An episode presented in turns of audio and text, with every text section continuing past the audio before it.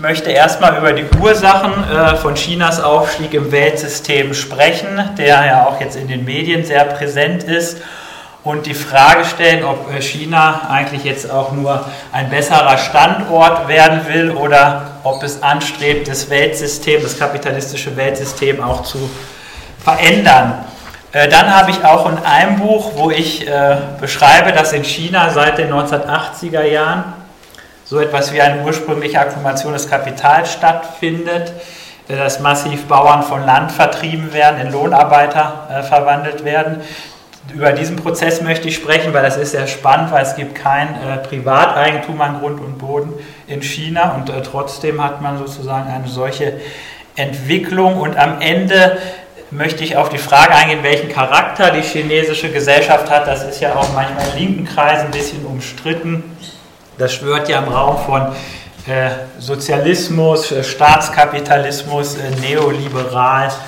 Äh, da werde ich dann mal meine Meinung zu darstellen. Ja, beim ersten Teil geht es um Aufstieg im, im Weltsystem. Und äh, gut, ich, das können Sie wahrscheinlich jetzt nicht so gut lesen, dann erkläre ich es gleich. Äh, äh, es wird jetzt mittlerweile so getan, als wäre China schon eine äh, neue äh, Weltmacht und es würde noch jetzt kurze Zeit dauern, bis äh, China die Weltherrschaft übernehmen würde. Ähm, wenn man sich aber die ökonomischen Daten pro Kopf anguckt, ist China noch weit davon entfernt. Also China ist die größte Volks-, zweitgrößte Volkswirtschaft der Welt in absoluten Zahlen, aber pro Kopf befindet sich China also noch im mittleren Bereich. Das kann man hier also auf der Karte sehen. Äh, die äh, Länder, die sich noch im äh, mittleren Bereich finden, sind hier rot eingezeichnet. Und ich arbeite im Buch mit der Weltsystemtheorie von Emanuel Wallerstein, der gesagt hat, es gibt einmal die kapitalistischen Zentren, wo Hightech konzentriert ist, die Konzernzentralen. Dann gibt es die Peripherie, die die billigen Arbeitskräfte stellen und Rohstoffe, also früher hätte man es dritte Welt genannt. Und dann gibt es die Semiperipherie, das ist sozusagen eine Ebene dazwischen äh, und meiner Meinung nach, also ist China im Moment noch weit davon entfernt, ein kapitalistisches Zentrum zu sein. Also sie haben zwar jetzt auch auf dem Hightech-Gebiet äh, aufgeholt, aber gleichzeitig gibt es auch noch Millionen von Menschen, die in China in Sweatshops arbeiten und äh, ja, äh, für uns unsere billige Kleidung und, und billige Elektronik ähm, herstellen. Ja, das ist sozusagen eine Weltkarte. Der, leider sind hier auch die Farben verschwommen. Da hätte man dann gesehen, dass das China zur Semiperipherie äh, gehört. Wie hat es jetzt China geschafft, äh, aufzusteigen? Und ich äh, wähle einen globalgeschichtlichen Ansatz und gucke mir jetzt einen größeren Zeitraum hier an. Und äh, China war ja vor 1949 ein semikoloniales Land gewesen, schwer verstört vom Krieg gegen Japan. Und äh, meiner Meinung nach beginnt der Aufstieg Chinas dann wieder mit der äh, Gründung der Volksrepublik äh, China 1949. Also China war eines der ärmsten Länder der Welt 1949 und hat es ja jetzt in nur wenigen Jahrzehnten geschafft, aufzusteigen. Was vielleicht auch wichtig ist im Zusammenhang mit der Gründung des neuen Staates war, dass man mehr oder weniger den Staat in die Grenzen des Alten Reiches wiederhergestellt äh, hatte. Zum Beispiel war die Kontrolle über äh, Tibet und auch über Xinjiang zeitweise verloren gegangen. Und das heutige China, was damals wiederhergestellt worden ist, entspricht mehr oder weniger den Grenzen des Qing-Imperiums. Mit Ausnahme natürlich der äußeren Mongolei, da hatte damals Stalin Druck auf die Chinesen ausgeübt, das abzutreten. Und ich diskutiere also in meinem Buch auch die chinesische Revolution und auch äh, die äh, Außenpolitik der Volksrepublik China im Rahmen der Dekolonialisierung. Damals gab es ja diese, diese große, sagen wir mal, revolutionären Aufbruch. Man sieht das hier auf dem Propagandaplakat, die Einheit der farbigen Völker im äh, Kampf gegen den Imperialismus. Und China war ja äh, wie die DDR äh, auch äh, am Anfang von den westlichen Staaten nicht anerkannt und den Sitz im ständigen äh, Sicherheitsrat der UN hat ja die Republik China, sprich Taiwan. Und dass China 1971 äh, diesen äh, ständigen Sitz äh, von Taiwan übernehmen kann, hing also auf engstes auch mit der Unterstützung dieser Befreiungsbewegung zusammen. Und durch die Unabhängigkeit äh, in Afrika und in, in Asien äh, hat sich natürlich auch das Stimmverhältnis an der UN selber ähm, verändert und die unabhängigen Staaten haben dann äh, dafür auch bestimmt, dass China diesen Sitz übernehmen kann und das ist natürlich ein wichtiger Bestandteil des politischen Aufstiegs Chinas. Dann gab es ein ziemliches Hin und Her, kann man sagen. Nicht zuletzt durch äh, strategische Verschiebungen im Kalten Krieg äh, bedingt. Man hat ja erstmal in den 50er Jahren gesagt, okay, China soll sich nach sowjetischem Vorbild entwickeln, hat das äh, Modell aus der Sowjetunion äh, importiert mit einem sehr starken Schwerpunkt auf Entwicklung der Schwerindustrie und hat gehofft, dass man mit Hilfe der Sowjetunion den Technologietransfer vollziehen kann, um China zur modernen Industrienation zu machen. Das hat nun nicht funktioniert, weil es ja bekannterweise, können sich vielleicht einige von Ihnen auch noch daran erinnern, dann zum Bruch zwischen China und der Sowjetunion äh, gekommen ist 1960. Von da an hat sich also China stärker auf die dritte Welt äh, orientiert und die Parole ausgegeben, sich auf die eigene Kraft zu stützen. Das war ja damals in den 50er, 60er Jahren in der ganzen dritten Welt äh, eine Diskussion, ob man jetzt, äh, wenn man sich entwickeln will, sich vom Weltmarkt komplett abkoppeln soll. Da gab es ja Ideen von Autarkie oder kollektive Autarkie äh, sogar. Und interessanterweise hat aber China auch zu dem Zeitpunkt schon 1961 mehr Handel dann mit kapitalistischen Staaten betrieben als mit dem sozialistischen Lager. Warum? Weil man 61, 62 äh, riesige Mengen von Getreide aus Australien und Kanada zum Beispiel importiert hat, um die Hungersnot zu lindern. Das heißt, die ökonomische Abkopplung vom sozialistischen Lager fängt schon Anfang der 60er Jahre statt. Und dann äh, gab es natürlich diesen eskalierenden Konflikt der, mit der Sowjetunion, der 1969 fast in einem Krieg äh, gemündet hätte. Und es äh, gab ja auch Atombombendrohungen der Sowjetunion gegen China. Und um nach Meinung der chinesischen Regierung diese Bedrohung abzuwenden, nähert man sich ja dann an, schon 71, 72 an, den, an die USA an. Ähm, das Ganze ist natürlich am Anfang äh, erstmal nur rein strategisch und hat nicht so viele äh, wirtschaftliche Komponenten, aber das kommt dann äh, später dazu. Nach Maos Tod kommt ja die neue Führung an die Macht um Deng Xiaoping. Und wenn man die Reden von Deng liest, kommt immer wieder ein Argument vor, China ist rückständig und äh, wir haben es nicht geschafft, aus eigener Kraft die notwendige Technologie zu entwickeln. Man muss jetzt China fürs ausländische Kapital äh, öffnen, um einen Technologietransfer in die Wege äh, zu leiten. Und es war Konsens in der Führung, dass diese, den Versuch, sich außerhalb dieses Weltsystems zu entwickeln, ist, äh, zumindest gescheitert war und man wollte sich jetzt wieder in die äh, globalen Produktionsketten wieder äh, reintegrieren. Und das Bündnis mit der USA nahm auch immer konkretere Formen an. Es kam dann 1979 zum Krieg von China gegen Vietnam. Und äh, die Sowjetunion stand ja auf vietnamesischer Seite und äh, äh China hat auch diesen Angriff eng mit der USA und den Verbündeten äh, koordiniert. Das heißt, die USA und China waren da praktisch schon im Krieg äh, Bündnispartner. Ähm, 1979 wissen wir heute ist ein wichtiges globalgeschichtliches Wendejahr. Äh, Wahlsieg von Maggie Thatcher, Aufstieg des Neoliberalismus, Friedensschluss zwischen Ägypten und Israel, damit Ende des Panarabismus, äh, Revolution im Iran, äh, Krieg zwischen China und Vietnam und Beginn der chinesischen Reform und Öffnung. Das heißt, der globale Trend war zu dem Zeitpunkt schon weg von dieser Idee äh, der Weltrevolution, die Idee, das Weltsystem komplett neu zu gestalten, hin äh, dass sich viele Staaten der dritten Welt dann immer mehr einfach nur noch als besserer Standort für ausländisches Kapital präsentieren wollen. Und in dem Zusammenhang sehe ich auch das chinesische 1979 mit der Reform und Öffnung. Also es war jetzt nicht nur, dass irgendwelche Verräter irgendwas gemacht haben, sondern es war in der Tat auch ein globaler Trend. Äh, und 1979 äh, war auch der Papst in Polen. Das hat ja auch dann mit dem Aufstieg der Solidarność äh, auf jeden Fall die Krise des Staatssozialismus in äh, Osteuropa eingeleitet. Was China dann sehr zugute kommt nach dieser Öffnung in den äh, 80er Jahren, dass es eine generelle globale Verlagerung der Produktion gibt. Einige sagen, in den westlichen äh, äh, Zentren waren auch die Löhne sehr hoch, die Gewerkschaften sehr stark und es gibt eine generelle Tendenz des Kapitals, das Problem dadurch zu lösen, die Produktion in den globalen Süden auszulagern und dann wird natürlich später China ein, ein wichtiger Ort.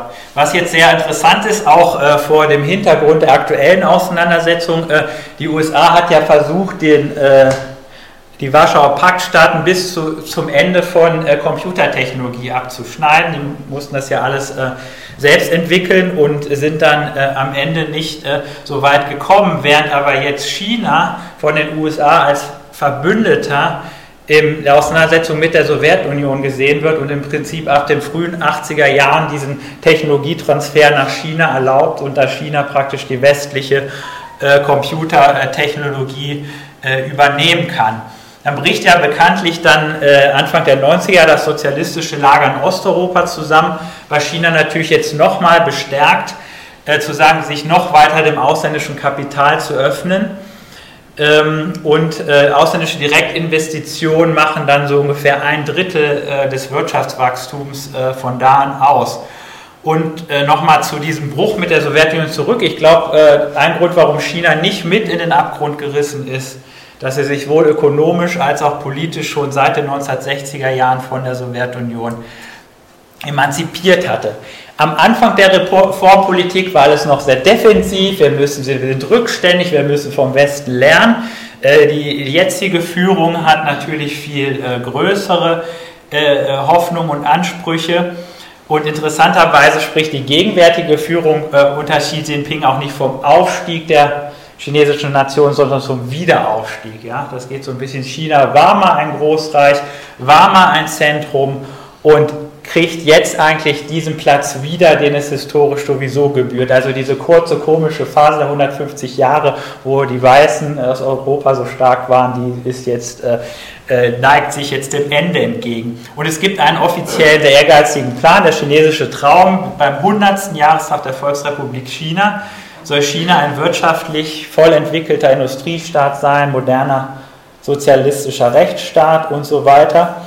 Und äh, auf dem letzten Parteitag hat der Präsident Xi auch ein neues Ziel äh, formuliert. Bis Mitte dieses äh, Jahrhunderts soll die Volksbefreiungsarmee auf Weltklasse-Niveau äh, gehoben werden und Kriege äh, führen und gewinnen können. Und man ist, äh, sag mal, von diesem eher bescheiden, erstmal den Kopf senken und äh, gucken, dass die anderen nicht merken, dass man aufsteigt, weg zu einem sehr äh, ehrgeizigen und offensiven Programm. Das schlägt sich auch schon in der Popkult- und Kinokultur wieder. Es gibt einen Film, der heißt Kriegswolf 2, wo ein chinesischer Rambo äh, Afrika in Afrika her, herum, äh, herumschießt. Ähm, ja, und äh, Jetzt vielleicht nur einen kurzen Kommentar sozusagen zu diesem gegenwärtigen Konflikt. Äh, also hier habe ich es hier in dem Titel gehabt. Also meiner Meinung nach war China eigentlich der große Gewinner der neoliberalen Weltordnung nach 1979 und dann nochmal nach 1991 von dem amerikanischen Frieden. Und die Ordnung, die die Amerikaner geschaffen haben, äh, hat China praktisch diesen Aufstieg ermöglicht mit diesem äh, Technologietransfer. Und äh, mittlerweile haben die Amerikaner das aber auch gemerkt, dass das äh, System, wie der globale Kapitalismus eingerichtet wurde mit dem Freihandel, mit der WTO, dass das äh, weiter den amerikanischen Abstieg äh, fördert und den chinesischen Aufstieg. Von daher hat es jetzt eine Trendwende gegeben. Äh, und das ist ja nicht nur der Donald Trump, sondern ich glaube, das ist ein Konsens in den amerikanischen Eliten, dass man jetzt China härter angehen muss und äh, die Auseinandersetzung mit Huawei, die Sie auch in der Zeitung verfolgen, könnte auch darauf hinweisen, dass man jetzt wieder versucht, äh, äh, China von bestimmten Hightech-Komponenten, die es noch braucht, abzuschneiden und gleichzeitig unter dem Vorwand der Gefährdung der nationalen Sicherheit verhindern will, dass sich bestimmte Hightech-Komponenten, die die Chinesen schon haben, dann auf dem amerikanischen Markt etablieren können. China hat natürlich auch lange auch nichts anderes gemacht. Sie hat ja mit dem Argument Gefährdung der nationalen Sicherheit dann äh, Yahoo, Google, Facebook, die, die westlichen äh, Anbieter nicht auf dem chinesischen Markt äh, draufgelassen. Dieser jetzige Zeitpunkt der Konfrontation kommt für die chinesische Regierung zu früh. Also sie hätten es, glaube ich, noch gehabt, so die nächsten 20, 30 Jahre, dass die Amerikaner so weitermachen wie bisher. Und die dann stark genug sind, um vielleicht Amerika herauszufordern. Deswegen ist, glaube ich, jetzt in China die Angst groß, dass doch dieser Handelskrieg für China erstmal schlimmere Folgen hat als vielleicht unmittelbar für die USA. Ich sehe in diesem ganzen Konflikt sozusagen China als eher konservative Macht, die versucht, den globalen äh, Kapitalismus und die Spielregeln, wie sie in den 90er Jahren äh, eingerichtet äh, worden sind, zu verteidigen gegen die neuen protektionistischen Tendenzen und wenig Anzeichen dafür, dass China anstrebt, die Welt in irgendeiner Weise grundlegend zu verändern. Aber das können wir nachher gerne diskutieren. Da wird vielleicht der ein oder andere auch anderer Meinung hier im Raum sein. Ja, jetzt komme ich zu den äh, inneren äh, Umwälzungen in China. Auch wieder ein sehr großer äh, Zeithorizont gewählt vom Beginn der Reform und Öffnung 1978 bis zur Gegenwart. Können Sie auch hinten nicht so gut lesen. Also in den 80er Jahren, als die Reform und Öffnung begann, waren ja noch 80 Prozent der Bevölkerung Bauern und Bäuerinnen. Und dann sieht man, 2002 waren noch 62 Prozent aller Chinesen äh, Landbewohner und dann 2012 waren zum ersten Mal in der chinesischen Geschichte mehr Stadtbewohner als, als Landbewohner und das in, in, in praktisch nur 30, äh, 30 Jahren. Ähm, in absoluten Zahlen ist das natürlich immer noch beeindruckend. Also ist immer noch jeder sechste Mensch auf der Welt ein, ein chinesischer Bauer. Ja, das darf man aber auch nicht äh, vergessen. Und äh, diese massive Landflucht und Urbanisierung hat natürlich auch äh, zur Umwälzung der Sozialstrukturen geführt, stehe ich eigentlich im Weg? Setzen Sie sich doch. Stehe ich im Weg oder? Nein? Nee. Der Kopf ist zu groß. Der Kopf ist zu groß. Na, stelle ich mich, weil ich äh, kann so besser das Publikum sehe. Ja, ähm, hier sieht man das auf den Bildern. Das ist ein Kunstprojekt. Ist jemand auf die Dörfer gegangen und hat gesagt, stellt mal einen Stuhl hin für jedes Familienmitglied, äh, was jetzt in der Stadt äh, arbeitet. Und also in ganzen Regionen ist die Generation zwischen 20 und 45 oft gar nicht mehr anwesend. Äh, die Kinder bleiben oft bei den Großeltern auf den äh, Dörfern und äh, es bildet sich damit auch eine neue Arbeitsteilung innerhalb der Familien hinaus und viele Familien sehen sich auch dann nur noch einmal, einmal im Jahr.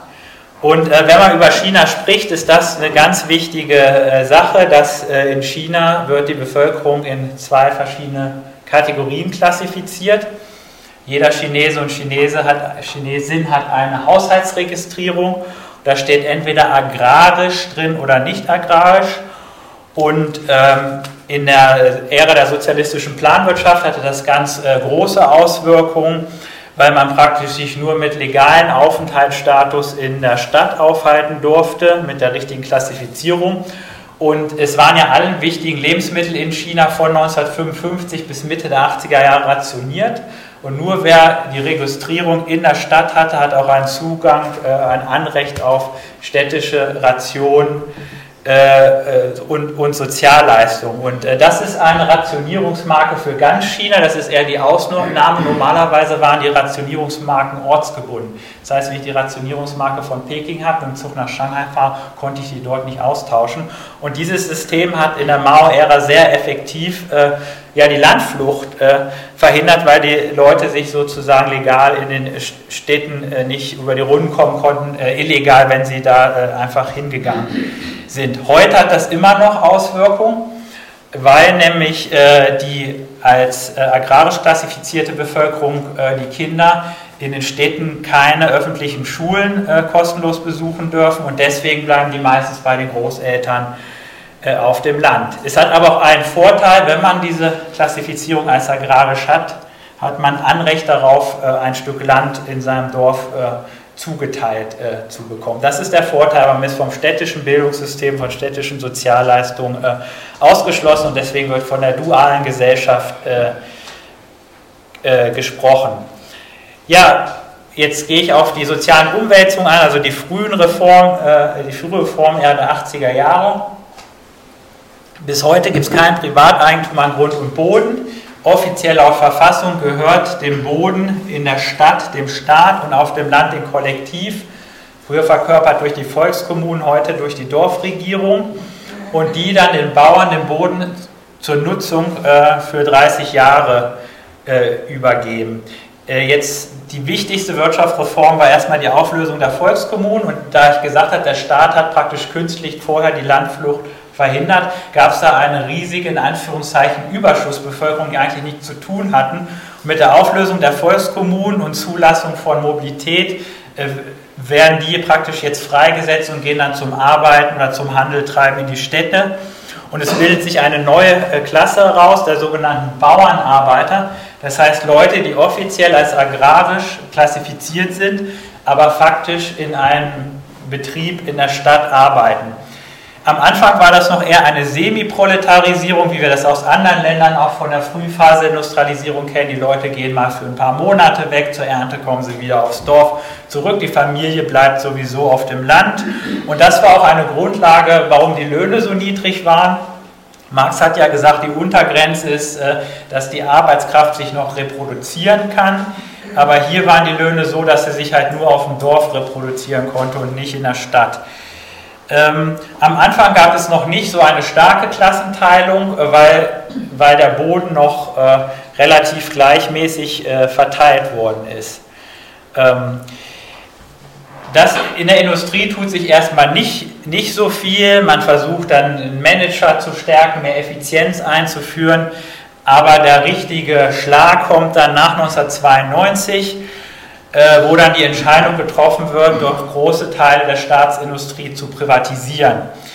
Äh, und man kann da sprechen, dass die alte sozialistische Arbeiterklasse, wie sie in der Mao-Ära entstanden ist, weitgehend aufgelöst äh, worden ist. Äh, Sozialleistungen waren auch oft an die Betriebe äh, gebunden und Leute haben oft mit dem Konkurs des Betriebs äh, dann alles verloren.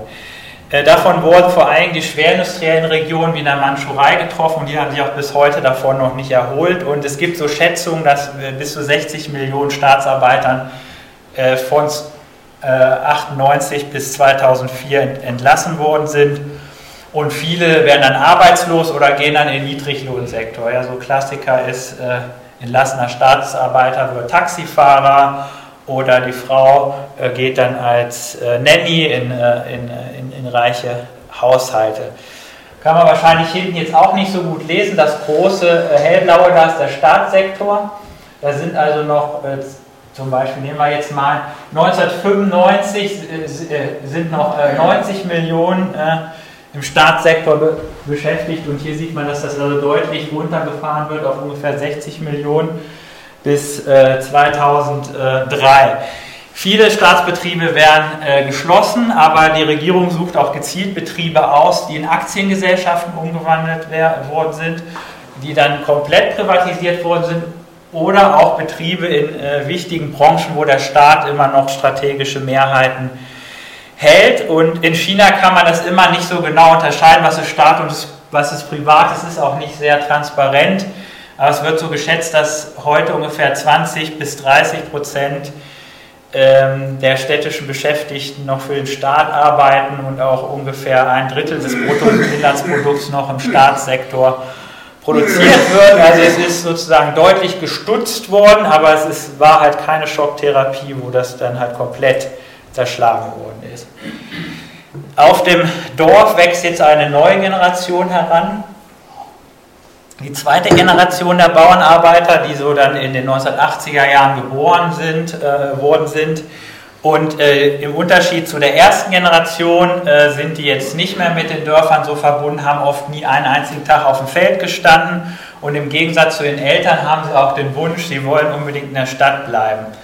Die Bildung hat sich auch verbessert. Die Eltern hatten oft nur einen äh, Grundschulabschluss und jetzt diese neue Generation hat den Mittelschulabschluss. Und das wird dann auch diese Generation sein, von der in den 2000ern dann auch massiv äh, Streiks äh, ausgehen, weil sie merken natürlich von den Löhnen, die gezahlt werden, kann man in der Stadt gar nicht leben äh, und fordern Löhne ein, äh, die hoch genug sind, in der Stadt zu bleiben. Was auch interessant ist, es äh, gibt dann auch neue soziale Mobilität. Man ist zum Beispiel bei der Suche des Ehepartners nicht unbedingt auf die Vermittlung mehr vom Dorf angewiesen und die Leute suchen sich selber ihre Partner in den Fabriken. Gleichzeitig haben aber auch viele sich so ein modernes, äh, interessantes Stadtleben erträumt, sind dann aber in Wirklichkeit in irgendwelchen, auf irgendwelchen Fabrikgeländen in Wohnheimen und äh, haben sich das nicht so äh, vorgestellt äh, und äh, haben da auch wesentlich höhere, höhere Ansprüche. Ich würde sagen, es findet in dieser zweiten Generation eine Vollproletarisierung äh, statt. Meine absoluten Zahlen, das sind fast 380 Millionen Bauernarbeiter 2014 in China und die fast 90 Prozent der jüngeren Generation ist Vollzeit außerhalb der Landwirtschaft ja, beschäftigt mittlerweile, ja. Das war sozusagen diese Umwälzung der Arbeiterklasse, die Zerstörung der alten staatssozialistischen Arbeiterklasse und der Aufstieg dieser neuen äh, bäuerlich-migrantischen Arbeiterklasse vom Land. Ja. Was passiert jetzt auch gleichzeitig auf dem Land? Äh, etwas seit den 1990er Jahren, was man also im anderen Zusammenhang als Landgrabbing äh, bezeichnet. Und wie kann das jetzt passieren, obwohl es kein Privateigentum an Grund und Boden gibt? Ähm, die Regierung kann äh, kollektives Land als Staatsland äh, reklassifizieren und dann zum Beispiel für Investoren äh, verpachten, die dann Industrieanlagen bauen oder Luxuswohnungen. Ähm, und das äh, wird dann für sehr viele Lokalregierungen eine riesige Einnahmequelle. Man gibt den Bauern etwas Entschädigung und verpachtet es dann für den 10- oder 20-fachen Preis an private Investoren weiter. Und das Geschäft war so lukrativ, dass sich dann, kann man auch sagen, in den 1990er Jahren sehr viele kriminelle Strukturen darum äh, gebildet haben, wo dann Bauern, die gegen diese Landenteignung protestiert haben, von Schlägerbanden vertrieben worden sind und so weiter. Und hier ist eine Karikatur aus dem chinesischen Internet, wo sich diese äh, Regierung sozusagen, der das Wasser im Mund zusammenläuft, wie viel Geld man mit diesen Landverpachtungen machen kann. In China ist es mit Statistiken immer generell schwierig. Es gibt da verschiedene Schätzungen, dass bis 2045 Millionen Bauern ihr Land verloren haben. Andere Schätzungen sagen ungefähr 1 bis 2 Millionen äh, pro Jahr.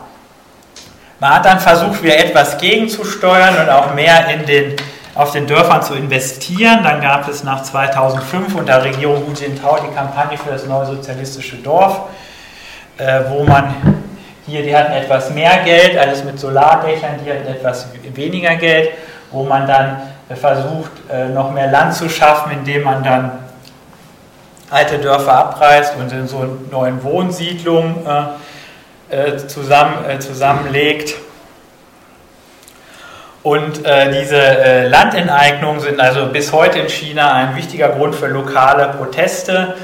Äh, die Regierung hat mittlerweile schon darauf reagiert, dass die Entschädigungen mittlerweile viel höher sind. Also jetzt fühlen sich die Leute geprellt, die vor zehn Jahren enteignet worden sind. Wenn sie sagen, wenn ich jetzt enteignet worden wäre, dann kriege ich vielleicht die zehnfache Entschädigung dafür. Es gibt oft lokale Bauernaufstände und Proteste, die aber oft auch an die, sich an die Zentralregierung wenden und sagen, helft uns bitte gegen unsere korrupten lokalen Kader. Und jeder chinesische Bürger hat das Recht, auch Petitionen bei höheren Behörden einzulegen. Allerdings äh, mögen das die Behörden nicht, wenn da nicht einer aufläuft und sagt, ich bin enteignet worden, sondern 5000 oder so. Ja, das ist ja gleich eine Demonstration.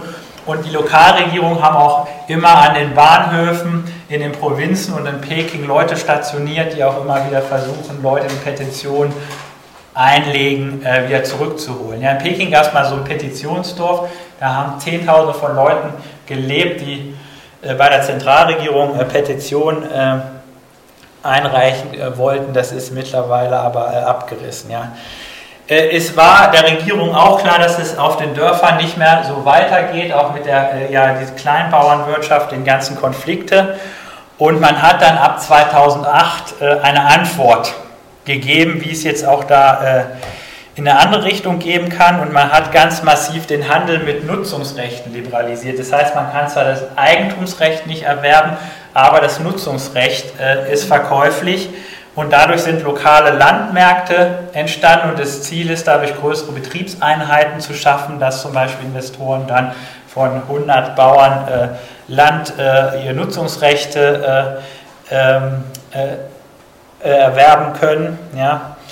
Und ähm, das ist auch relativ ja, offen formuliert worden. Es gibt einen Regierungsbeschluss von 2013, der besagt, die Regierung unterstützt Landtransfer an neue Subjekte des Produktionsmanagements. Ja, sehr interessant, man will nicht Großgrundbesitzer oder Großkonzerne sagen. hat dann einen solchen Terminus geschaffen und dann wird aber nochmal ausgeführt, was das ist. Drachenkopfunternehmen, das sind, kann man sagen, äh, Großunternehmen, die investieren, um äh, industrielle Großbetriebe zu schaffen. Und die Idee ist, der Drachenkopf soll dann die einfachen Bauern, also den Schwanz, auch in den Markt hineinziehen. Ähm, große Familienfarmen, da der Vorbild USA. Es wird äh, unterstützt, dass Land auch transferiert wird, damit sich einzelne Bauern auf äh, Produkte spezialisieren, die besser auf dem Markt äh, verkäuflich sind und auch äh, an Kooperativen. Äh, wo, das sind aber nicht die Kooperativen wie in der Mao-Ära, ähm, äh, sondern die auch kommerziell ausgerichtet sind. Aber manche sagen da auch, da gründen jetzt alle Dorf äh, Regierung Kooperativen, weil man da also Subventionen äh, abzwacken kann und es, äh, viele äh, sind aber nur auf dem Papier. Die Regierung vorher unter Hu Jintao hat immer wieder betont, äh, die Kleinbauernwirtschaft muss geschützt werden, einmal wegen der Nahrungssicherheit Chinas, aber auch, weil es sonst auf dem Dorf noch keinen äh, richtigen Sozialstaat gibt und die Leute sozusagen ihren Boden nicht verlieren sollen. Das ist mit, wird mittlerweile nicht mehr gesagt. Ja, ist relativ klar, die Kleinbauernwirtschaft soll in den nächsten Jahrzehnten äh, verschwinden. Ja, wie läuft das jetzt mit diesem Drachenkopfunternehmen? Also die pachten dann äh, für 20 oder 30 Jahre Land, äh, richten dann Großbetriebe ein und sehr viele Kleinbauern sind schon mit diesen Drachenköpfen verbunden und die haben oft sehr enge Beziehungen zur äh, Lokalregierung. Also ist auch unklar, ob die Bauern das Land äh, äh, wiederkriegen werden und sie haben auch wenig Möglichkeiten dagegen vorzugehen, wenn sie in diesen Verträgen geprellt werden. Nun versucht also der chinesische Staat zu vermeiden, von neuen Großgrundbesitzern zu sprechen, weil das sehr, doch sehr negativ immer äh, belegt war. Und es gibt auch keine Statistiken zu Landarbeitern. Und mir scheint auch mit dieser Politik versucht der Staat so ein bisschen die Landnahme zu äh, legalisieren, dadurch, dass man jetzt sagt, okay, es gibt Verträge, ja, es kommen nicht einfach irgendwelche Schlägerbanden, die die Leute vom Land vertreiben, sondern die Bauern haben mit diesen Unternehmen Verträge geschlossen. Und sehr interessant sind natürlich auch die äh, ökologischen Konsequenzen dieser industriellen Landwirtschaft. Und das ist in China ganz spannend. Also wenn man mit vielen Chinesen redet, die glauben eher, dass äh, die Kleinbauern für den Konsumenten die größere Gefahr äh, darstellen und industrielle Landwirtschaft ist ja das Wissenschaftliche und das Moderne und das Gute. Das sehen ja hier sozusagen viele auch, auch umgekehrt. Ähm, es hat sich in China in den letzten 30 Jahren auch die Ernährungsgewohnheiten äh, komplett verändert. Also in den 80er Jahren kamen noch so 70, 80 Prozent der Kalorien von Getreide, also Reis und Weizen nach chinesischer Definition. Und mittlerweile ist die Stadtbevölkerung natürlich und auch die Landbevölkerung viel mehr äh, Fleisch, äh, Milchprodukte, Fisch und Obst. Und das sind die Teile, die besonders lukrativ sind, wo sehr viele Großunternehmen reingehen und wo auch der Anteil der Lohnarbeit äh, äh sehr hoch ist. Ja? Und es kommt jetzt äh, mittlerweile auch fast die Hälfte der ländlichen Einkommen aus Lohnarbeit. Ja? Und wenn man dann mal jetzt die globale Perspektive hier einbringt, äh, vielleicht können wir mal ein Fenster wieder aufmachen, Frank, oder so, weil ich der, der Regen, der Donner ist jetzt ja, vorbei, der große Donner. Ähm, wenn man jetzt mal die globale Perspektive einbringt, also es wird in Brasilien jetzt äh, vermehrt Regenwälder abgeholzt und in Argentinien das Grasland äh, umgegraben, weil es jetzt für viele Länder sehr lukrativ ist, also für die chinesische Schweine äh, den, äh, den Soja äh, an, anzubauen. Ja. Und äh, was auch die industrielle Landwirtschaft äh, angeht, da gibt es auch in China ein Modellprojekt. Ich habe gerade einen Vortrag gehört, da haben die dann so mehrstöckige Schweinefabrik mit 10.000 Schweinen, wo es schon für die Schweine Face Reading gibt. Ja. Und man kann dann mit dem Smartphone also steuern, wenn sehen, wenn das Schwein krank ist und dann die Temperatur im Käfig verändern. Also das ist äh, sehr, sehr abenteuerlich. Äh, das sind natürlich aber dann äh, eher Modellprojekte. Äh, die Regierung äh, glaubt, dass eine Lösung der ganzen Probleme liegt auch in der verstärkten Urbanisierung. 2014 wurde ein sehr ehrgeiziges Programm beschlossen dass bis 2020 60 Prozent aller Chinesen in der Stadt wohnen sollen und das wäre 100 Millionen äh, Stadtbewohner zusätzlich in, innerhalb dieser, dieser sechs äh, Jahre. Und man überlegt jetzt auch langsam die städtische Infrastruktur für die äh, als agrarisch klassifizierten äh, Bürger zu öffnen, dieses Haushaltsregistersystem ganz abzuschaffen. Das wird schon seit 30 Jahren äh, diskutiert, aber äh, das ist äh, nie durchgekommen und es gibt da auch Widerstand. Ja. Interessanter Fall, das war vor, glaube einem Jahr in der Stadt äh, Hangzhou. Da hat die Stadtregierung beschlossen, die Kinder dieser Bauernarbeiter können öffentliche Schulen besuchen und da gab es sofort Demonstrationen von den städtischen Eltern, die, die sich dagegen verwehrt haben, ja, die ja so viel Geld da schon in ihre Kinder reingesteckt haben, äh, dass sie nicht wollen, dass äh, da irgendwie jetzt die Konkurrenz von äh, zugezogenen Zugezogenen kommt. Generell wurde der Zuzug zu vielen Kleinstädten und nicht so wichtigen Großstädten geöffnet und liberalisiert. Aber eine Registrierung für Peking und Shanghai zu bekommen, ist immer noch sehr schwierig. Und da gab es ja vor zwei Jahren auch diese große Kampagne, wo man versucht hat, in Peking äh, die Slums abzureißen und äh, die Leute wieder aus den Städten äh, herauszubekommen. Viele sind von denen natürlich äh, wieder zurück, äh, zurückgekehrt. Ja, jetzt komme ich zu dem nächsten Teil, wo es um die Arbeitskämpfe äh, in China geht, die es äh, gibt. Und äh, die Arbeitsbedingungen sind vor allen Dingen in diesen Weltmarktfabriken immer noch sehr hart. Ähm, Sie haben es ja vielleicht in der Zeitung gelesen, der Chef von Alibaba, Jack Ma, hat ja dieses äh, 996 als Modell. Also man soll, je, also man soll sechs Tage die Woche, äh, neun Stunden, ja, sechs Tage die Woche, jeden Tag neun Stunden arbeiten. Ja. 72 äh, Stunden, das ist natürlich auch gegen chinesische Arbeitsschutzgesetze und er erntete auch einige Kritik, aber das sind so die Vorstellungen, die manche chinesische Kapitalisten haben.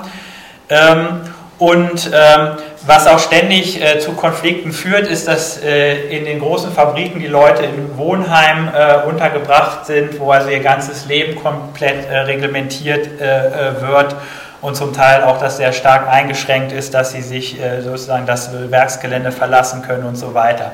Es hat sich aber mittlerweile einiges getan. Also sehr lange haben viele Unternehmen, vor allem in der Leichtindustrie, hauptsächlich junge Frauen eingestellt, die dann äh, im Heiratsalter wieder auf die Dörfer zurückgegangen äh, sind. Äh, mittlerweile gibt es diese riesige Masse von diesen billigen Arbeitskräften nicht mehr, dass jetzt auch zum Beispiel in den Weltmarktunternehmen auch äh, und ältere Arbeiterinnen eingestellt äh, werden. Und ja, diese Zeit auch vorbei ist, wo man ja jeden Lohn zahlen konnte und auch die Arbeiter genau überlegen, in welche Region sie gehen.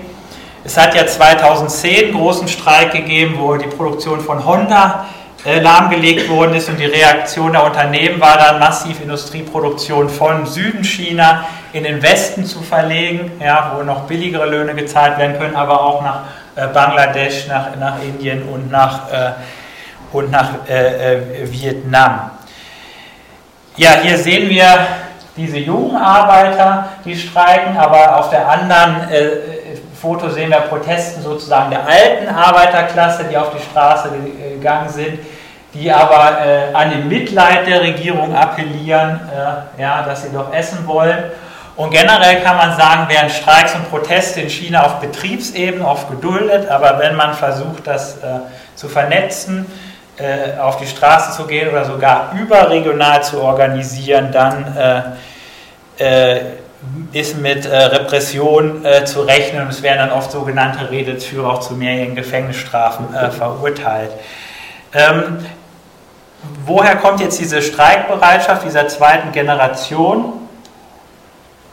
Ähm, Generell gibt es auch die These, dass oft äh, die zweite Generation in der Industrialisierung wesentlich selbstbewusster äh, wird als die erste Generation und gleichzeitig gibt es natürlich den demografischen Wandel. In China gibt es auch eine Veralterung der Gesellschaft und auch gerade durch die Ein-Kind-Politik in den 1980er Jahren wird also das äh, äh, China sehr, sehr hart treffen. Das heißt, äh, ja, auch rein demografisch sind äh, diese jungen Leute nicht mehr so vertreten wie vorher.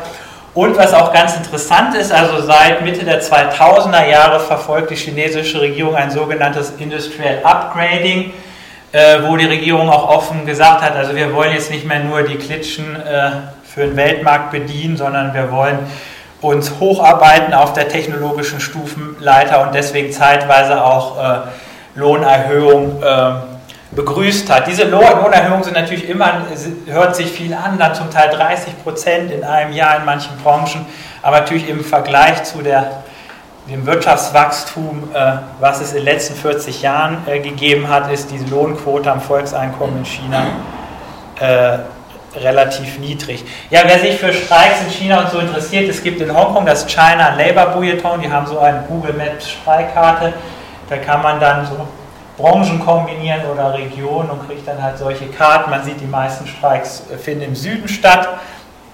Und man sieht auch, dass die meisten Streiks äh, weniger als 100 Leute teilnehmen. Also es ist oft, wie gesagt, auf, auf der Fabriksebene. Jetzt komme ich zum letzten Teil, der, im Charakter der chinesischen Gesellschaft. Mao ist immer noch auf den Geldscheinen, wie Sie hier sehen. Ja. Wenn man darüber redet, muss man natürlich erstmal über Definitionen nachdenken. Was ist überhaupt Kapitalismus? Das mache ich jetzt mal ganz hier kurz. Nach Marx wird also, äh, werden Waren produziert für den Tauschwert. Das Ziel ist Aneignung von Mehrwert. Die Arbeitskraft äh, wird äh, auf jeden Fall zur Ware. Die sogenannte freie Lohnarbeit setzt sich durch. Dann hat Marx auch natürlich im kommunistischen Manifest sehr genau schon vorausgesehen, wie sich der Kapitalismus äh, global äh, ausbreitet. Und im Unterschied zu äh, traditionellen Gesellschaften gibt es Krisen nicht aus Mangel, sondern im Gegenteil durch die Überakkumulation von Kapital und Überproduktion von Waren. Was jetzt interessant ist bezogen auf China, ist auch im dritten Band vom Kapital, schreibt ja Marx, dass die Aktiengesellschaft die modernste Unternehmensform des Kapitalismus ist, weil da schon die Leitung vom Besitz äh, getrennt ist und interessanterweise war das ja auch der chinesische Weg der Privatisierung der Staatsbetriebe, indem man sie in Aktiengesellschaften äh, um, äh, umgewandelt hat. Äh, die, die Frage ist natürlich, was ist das für ein System? Und ich finde den äh, Begriff Staatskapitalismus äh, ganz zutreffend. Man hat das ja relativ äh, schön gesehen, bezogen auf die Landwirtschaft. Es gibt kein Privateigentum an Grund und Boden, aber man hat einen Staat, der ganz massiv fördert, dass Boden von Bauern an Großunternehmen äh, transferiert wird und diese Bauern dann äh, zum größten Teil in Lohnarbeitern äh, verwandelt werden. Und da gibt es auch vom Engels im Anti-Dürung Düring diese schöne Stelle, wo er vom Staatskapitalismus spricht und sagt, es ist halt eben nicht so, nur weil der Staat mehr Eigentum anhäuft, weil der Staat Aktiengesellschaften hat, dass es dann sozialistisch ist, sondern er sagt, je mehr Produktivkräfte er in sein Eigentum übernimmt, desto mehr wird er wirklicher Gesamtkapitalist, desto mehr Staatsbürger beutet er aus. Die Arbeiter bleiben Lohnarbeiter, Proletarier, das Kapitalverhältnis wird nicht aufgehoben, es wird vielmehr auf die Spitze getrieben. Ja.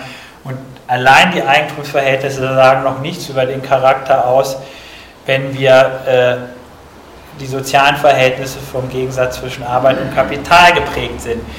Also ich finde Staatskapitalismus ganz gut. Jetzt gibt es auch andere, wie den marxistischen Ökonomen äh, David Harvey, der sagt, das, hat zumindest gesagt, dass es in China ist eine Form Neoliberalismus. Sie sehen hier sein Buch, äh, nicht sehr schmeichelhaft, für Deng Xiaoping zusammen mit Ronald Reagan, Pinochet und Margaret Thatcher in einer Reihe ähm, gestellt und äh, David Harvey definiert äh, Neoliberalismus so, dass halt eine äh, Privatisierung äh, des öffentlichen Sektors angestrebt wird, eine Kommodifizierung von Sozialleistungen, die dann in, halt in Warenform oder Bildung äh, angeboten werden.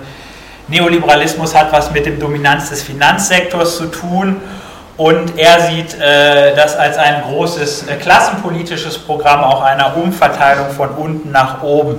Und mit Neoliberalismus ist oft nur durchsetzbar, wenn äh, Arbeitermacht gebrochen wird. Äh, Stichwort Bergarbeiterstreik in äh, Großbritannien oder Reagans äh, äh, Niederschlagung des Pilotenstreiks, wo alle Piloten der staatlichen Fluglinie entlassen worden sind.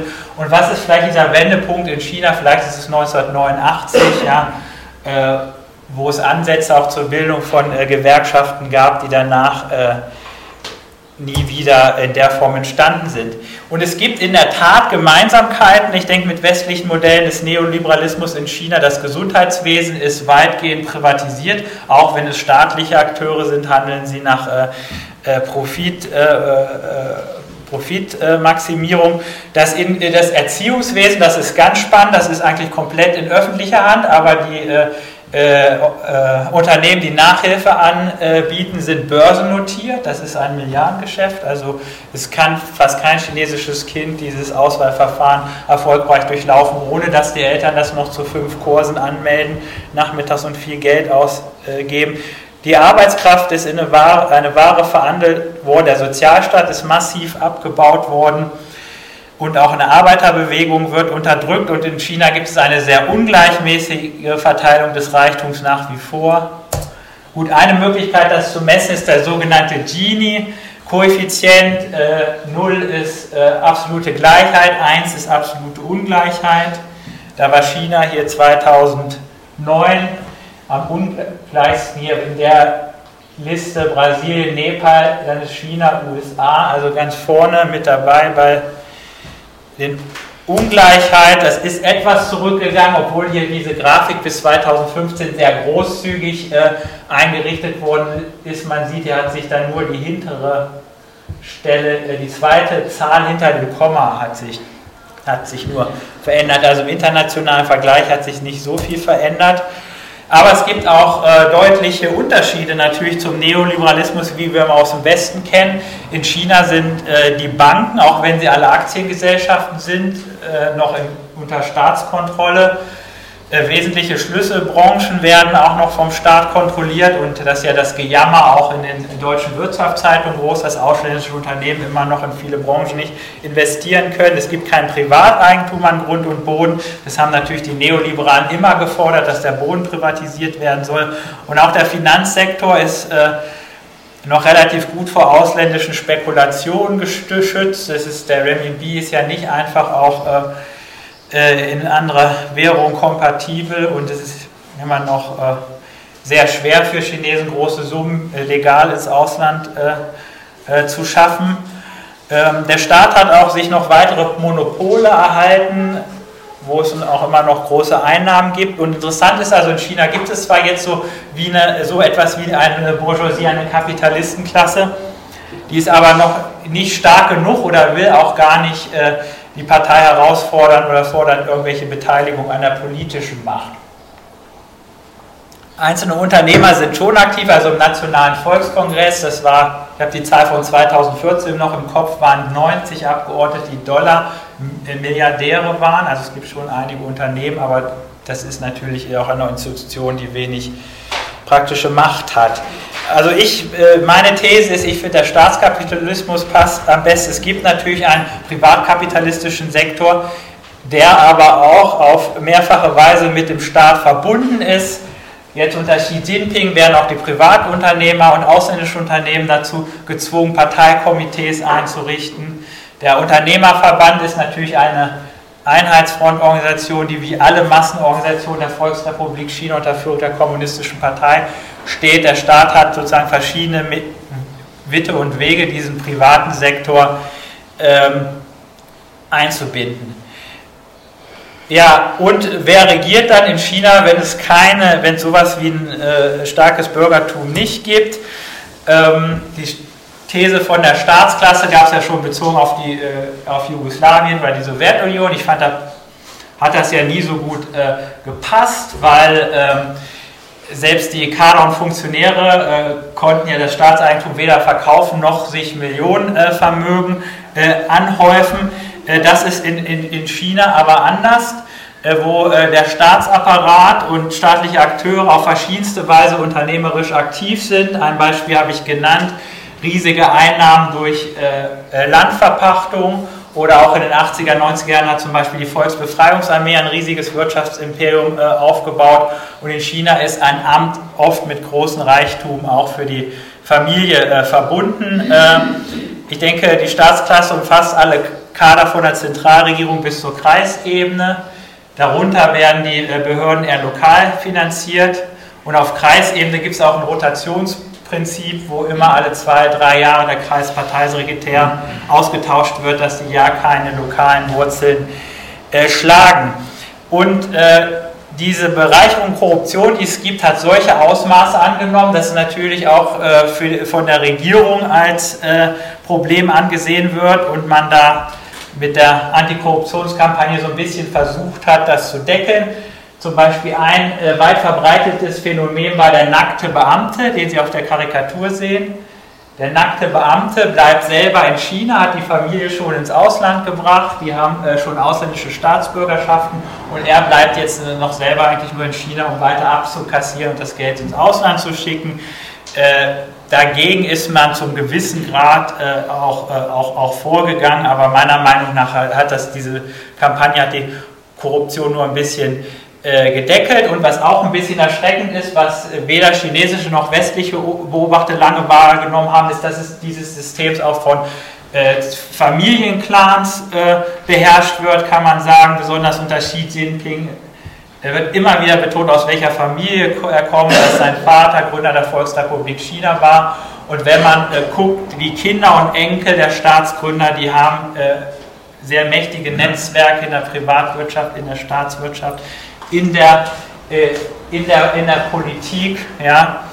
Und die Parteiführung ist natürlich so ein bisschen äh, gezwungen äh, oder hin und her gerissen. Einerseits wollen sie diese Privilegien nicht völlig abschaffen, andererseits müssen sie sich aber auch gegenüber der Bevölkerung legitimieren. Und deswegen gibt es eigentlich von Mao bis heute immer wieder Antikorruptionskampagnen, die aber, äh, denke ich, immer nur sehr begrenzte Wirkung hatten. Ja, und das ist die Frage, die sich die westlichen Linken immer wieder mal stellen, wann wird die chinesische Arbeiterklasse sich erheben? Und sie erheben sich auch immer wieder, aber bisher halt äh, nur immer auf der lokalen Ebene und äh, ja, national hat es den großen proletarischen Aufstand noch nicht gegeben.